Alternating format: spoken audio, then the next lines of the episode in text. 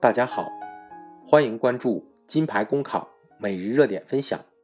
今天的热点来自《燕赵晚报》陈广江的文章：师生关系异化，比老师向学生众筹买车更可怕。广西武宣某中学一老师为买车，竟然向学生发动众筹捐款，引发轩然大波。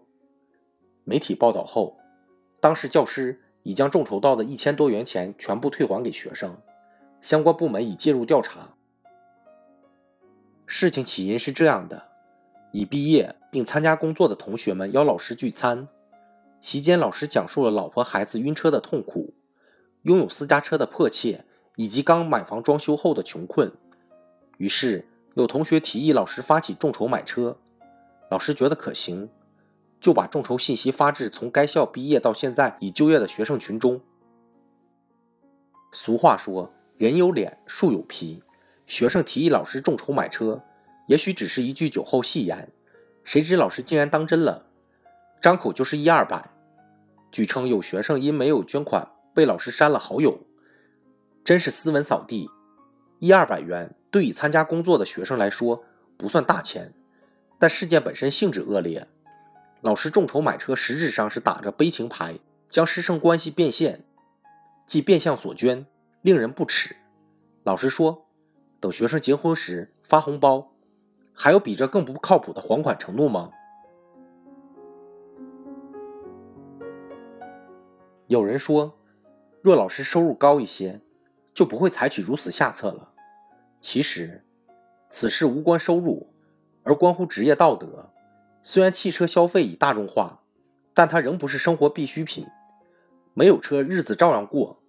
更重要的是，在师生关系不平等的社会语境下，老师请求学生慷慨解囊，也是一种情感绑架，让学生处于不得不捐的被动境地。因此，比老师众筹买车更可怕的是师生关系的异化。一些老师把学生当成一种庸俗化的社会资源。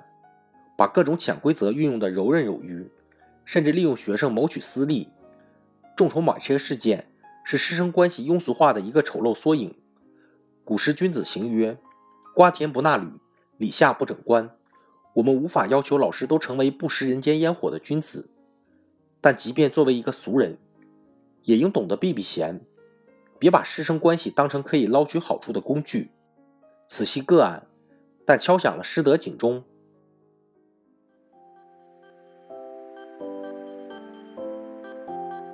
公考路上你不孤单，金牌公考与你相伴。金牌公考是一个由在职公务员组成的公益性公考经验分享平台。近期，我们新上线了公考面试新专辑。如果你在准备参加面试，欢迎你随时进入播客主页关注收听，同时也可以关注金牌公考微信公众号，接收我们每天最新鲜的节目推送，随时与我们交流互动。